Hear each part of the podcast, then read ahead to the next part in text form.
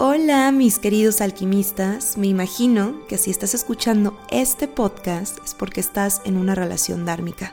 ¿Quieres estarlo o simplemente te ganó la curiosidad de qué es y cómo son estas conexiones?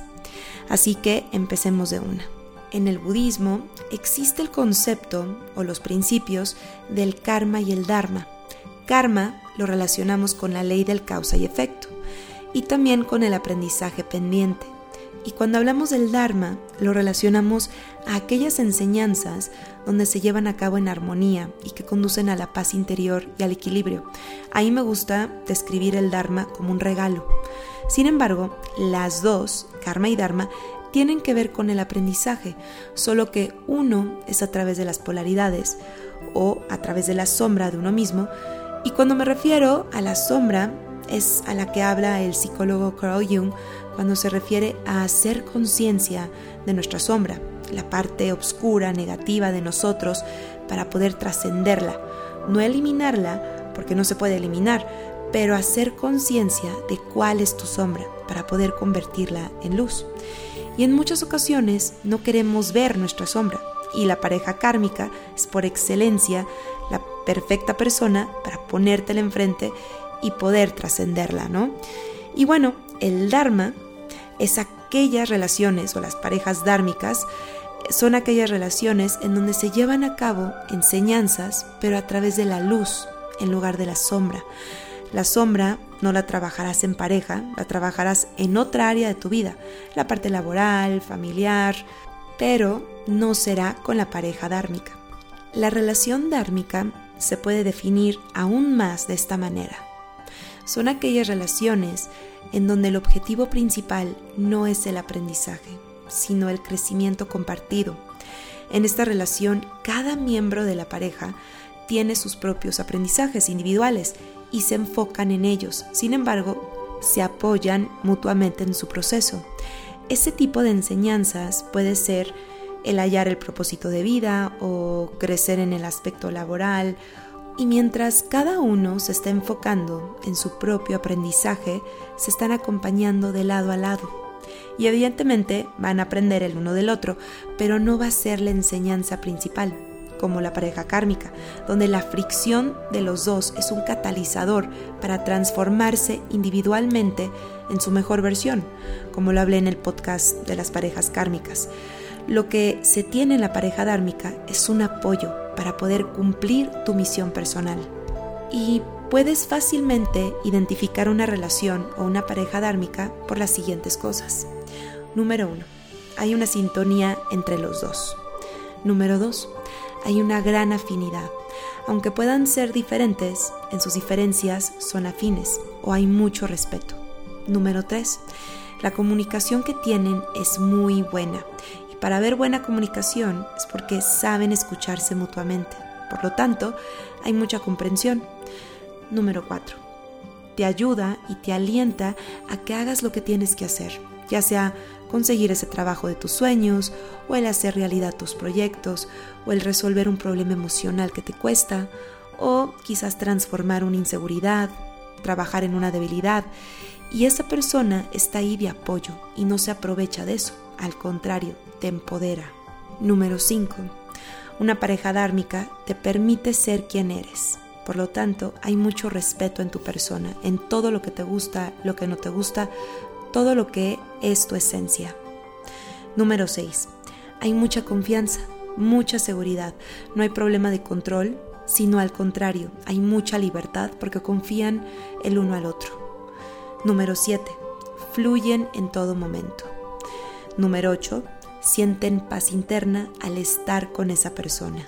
Y hay muchas más características de esta relación, pero algo que quería comentar es que el alma dármica y el alma gemela se pueden parecer mucho y a veces tu alma dármica es tu alma gemela, pero no siempre es el caso.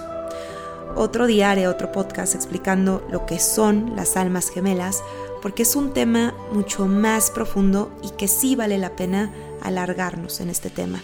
Sin embargo, una de las diferencias es que la conexión del alma gemela es mucho más fuerte que el de una alma dármica.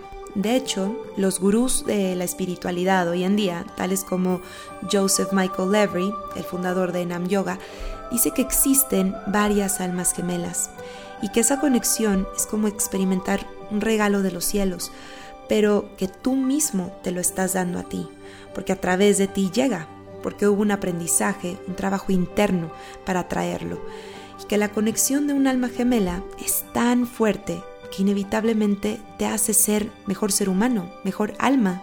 Y no es una conexión típica donde tienes muchas cosas afines y te cae muy bien la persona y hay mucha atracción y un proyecto de vida. No, son esas conexiones que no solo tienes cosas y gustos afines, pero que vibran igual y por lo tanto la conexión que tienen a nivel álmico es mucho más fuerte. Y también comenta que son esos encuentros los que hacen que nuestra vida sea un antes y un después de conocer a esta persona, a un alma gemela. Y bueno, antes de irnos, quería decir que si has tenido puras parejas kármicas o tóxicas, escucha mi podcast anterior para que puedas transformarlas. Y por otro lado, si aún no has experimentado una relación dármica, ya que cuando se está en una es muy fácil identificar y saber si estás en una relación así, no te preocupes. Esto no significa que no lo vas a tener. Lo puedes tener. ¿Cómo? Haciendo conciencia de lo que tienes que aprender en tus relaciones pasadas y dejando ir todo lo que te ha impedido llegar a ser tu mejor versión. Acuérdate que nuestra alma elige el tipo de aprendizaje que quiere tener para evolucionar de una manera más rápida o incluso de una manera lenta. En el fondo, todo mundo deseamos esa relación dármica o esa relación alma gemela o incluso llama gemela. Pero ahora te pregunto, ¿tú qué vas a ofrecer? ¿Vas a ofrecer la mejor versión de ti? No puedes pedir algo que no puedes dar y no puedes atraer algo que tú no estás siendo, que tú no estás vibrando. Si tú quieres una pareja dármica, tú mismo ten una relación contigo mismo dármicamente, por así decirlo. O sea, ve tu luz en lugar de siempre ver tu sombra. Date apoyo a ti mismo diario. Apoya tus sueños, metas, ten disciplina. Háblate con cariño. Sé selectivo con tus pensamientos. Aprende a enfocar tu energía sabiamente. Acéptate tal y como eres, con tus defectos y con tus virtudes. Porque todo esto, si tú te lo das, lo encontrarás en alguien también. Y bueno, mis queridos alquimistas, esto es todo por hoy. Les deseo un feliz día de San Valentín, lleno de amor, lleno de romance, poemas, rosas, cartas, vaya, pura miel les deseo este día. Y si quieren una terapia de hipnosis o un acompañamiento de biodescodificación, mándenme un mail a info@mariferperez.com y síganme en mis redes sociales como Marifer Pérez Psicóloga. Y nos estamos escuchando aquí mismo en el siguiente podcast, aquí en Alquimia Emocional, Alimento para tu Alma.